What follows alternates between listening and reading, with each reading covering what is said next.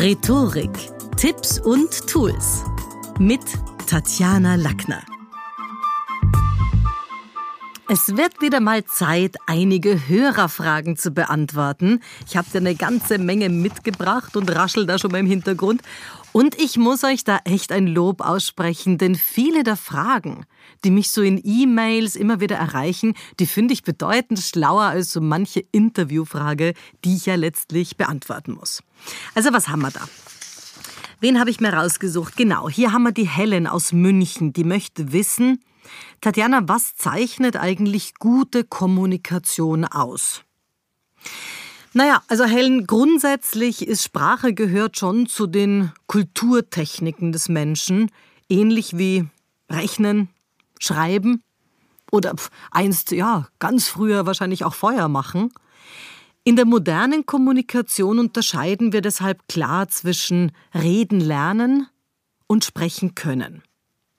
Also wenn ich es mir anschaue, in meinem, in meinem aktuellen Bestseller Die Kommunikationsgesellschaft Lackners Labor, da spanne ich so ein bisschen den Bogen über die Bereiche Kommunikation, wie sprechen Menschen Denglisch, wie läuft es mit der Artikulation, gibt es eine Formel für verbales Charisma.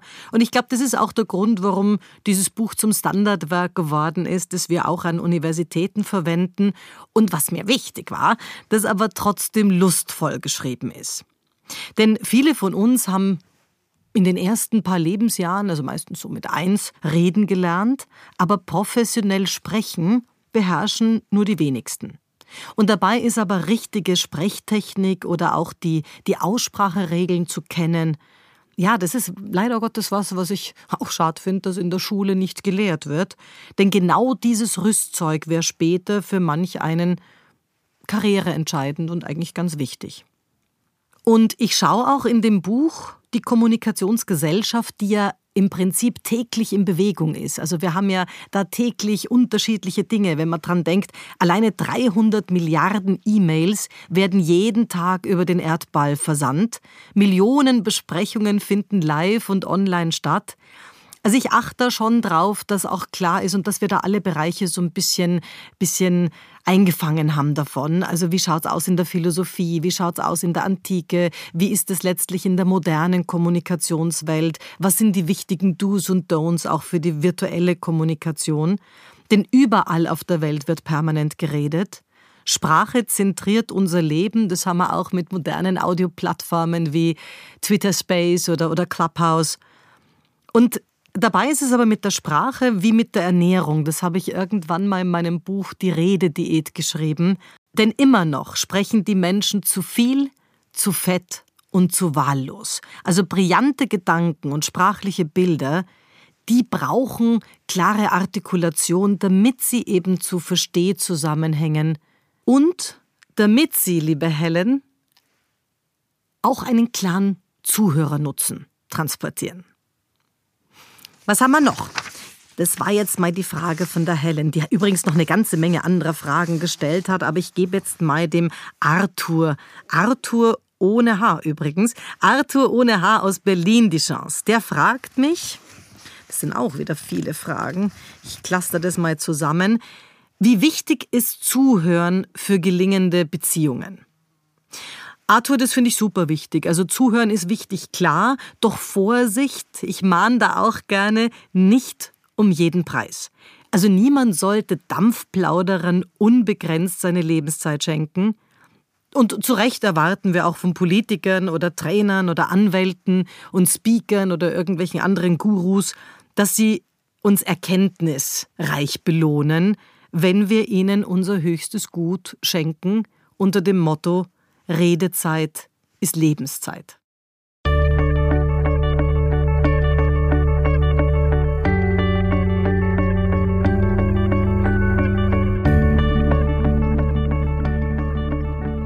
So, und ich denke, eine Frage können wir noch machen. Dann nehmen wir die vielleicht von der Janice. Die Janice, ich hoffe, ich spreche das richtig aus, aus Köln fragt, welche Rolle spielt die nonverbale Kommunikation in einem Gespräch?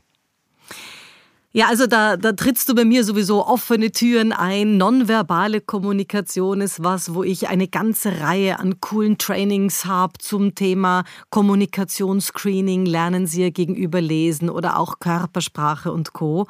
Denn unsere Körpersprache spricht Bände. Das Weiße Haus und viele, viele andere Regierungen beschäftigen aus gutem Grund Körpersprache-Experten, Profiler, Psychologen um andere Staatsoberhäupter analysieren zu lassen und da auch ein bisschen mehr zu wissen, wie die ticken. Und das ist ja ganz häufig, Janice, auch mein Job.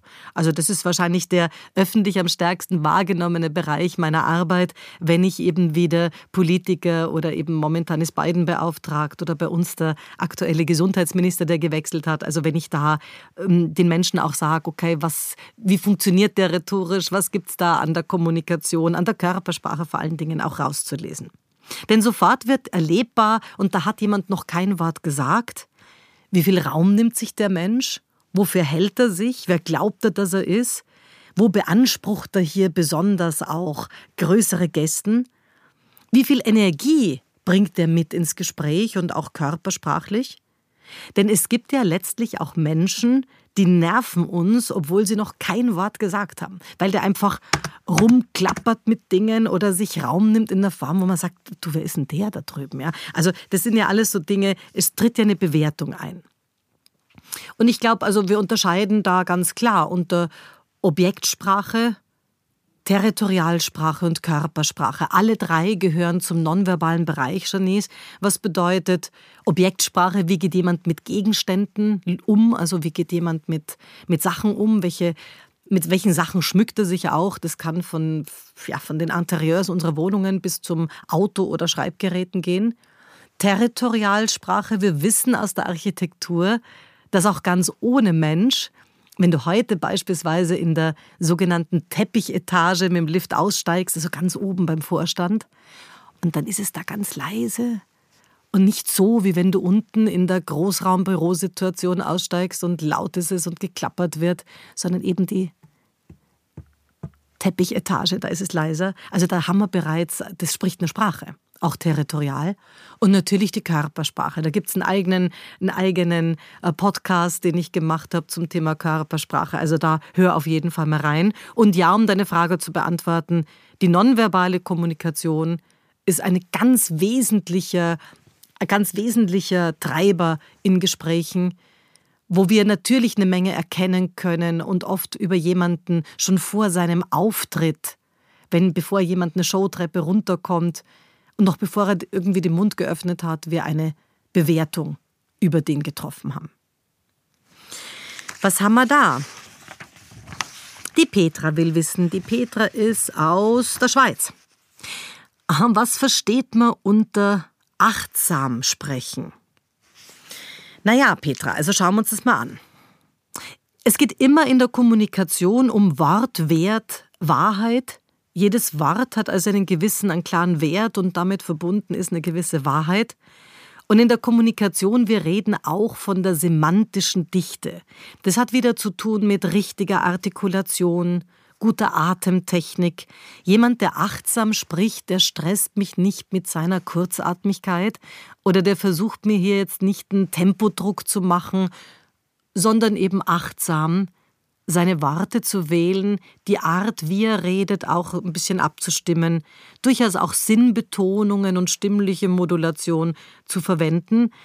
Ich will aber auch hier wieder sagen, das kann man überstrapazieren. Also es gibt schon auch so diese Riege der Achtsamkeitsaposteln, wo es dann langsamer, betulicher wird, was andere einfach nervt und, und auch stören kann. Denn wenn jetzt jemand gerade Stress hat und dann kommt der Mr. Achtsam um die, um die Ecke, dann ist es anstrengend.